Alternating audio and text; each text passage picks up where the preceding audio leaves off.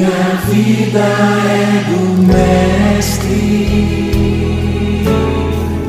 Meu coração. Bom dia, amado de Deus. Bom dia, amada de Deus. Louvado seja Deus por um novo dia que Ele nos dá. Neste dia 19 de outubro de 2022, juntos estamos para refletir mais uma vez o Evangelho do Senhor. Eu espero de todo o coração que você esteja refletindo esse Evangelho pelo alimento diário que é a nossa palavra, que é a palavra de Deus. Né? Obrigado a você que todos os dias está comigo, refletindo o Evangelho, colocando a palavra de Deus no coração para viver melhor e viver feliz. Neste dia que pouca gente sabe, é dia de Pedro Alcântara, São Pedro Alcântara, que é padroeiro do Brasil, exatamente. São Pedro Alcântara, padroeiro do Brasil. Que nós possamos nos inspirar no padroeiro do Brasil, que dedicou sua vida à palavra e também possamos colocar a palavra na nossa vida, em prática, não só no nosso coração e mente, mas em prática, no nosso dia a dia. Vem comigo! Em nome do Pai, do Filho e do Espírito Santo. Amém. A reflexão do Evangelho do Dia. Paulo Brito.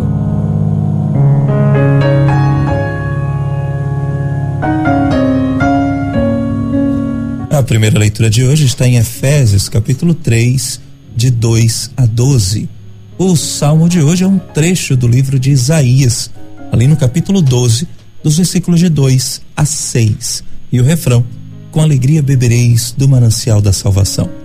O evangelho de hoje está em Lucas, capítulo 12, de 39 a 48. Meu irmão, minha irmã, o evangelho de hoje nos ensina a viver com sabedoria. Deus almeja dar a todos nós seus filhos e filhas uma melhor qualidade de vida e fazer com que os participantes desta vida, aqui na Terra, também participem de uma vida abundante. Somos cooperadores do reino de Deus, aqui ainda neste mundo. Estamos a serviço da casa do Senhor. Ele nos chamou para sermos seus servos operários, cuidando do povo que ainda não provou da comida e da bebida que ele oferece ao mundo. Todos nós que, pela fé, assumimos a salvação de Jesus e perseguimos continuamente a conversão, somos administradores do reino do céu que deseja se instalar aqui na terra. Seremos considerados seus fiéis e prudentes administradores se nós permanecermos no lugar exato onde ele deseja que estejamos. Mas se a gente se desviar do caminho e por qualquer motivo deixar para depois o que a gente precisa fazer hoje, nós seremos pegos de surpresa por Ele, pelo Senhor que um dia vai chegar e vai chegar num dia inesperado, talvez seja hoje. E assim nós sofreremos as consequências. A prudência nas nossas atitudes, a coerência de vida, o tomar consciência do nosso dever e da nossa missão são condições para que a gente possa viver com inteligência. Viver com inteligência a nossa condição de administradores fiéis do reino de Deus. Vivemos com sabedoria quando trabalhamos para aumentar os nossos dons.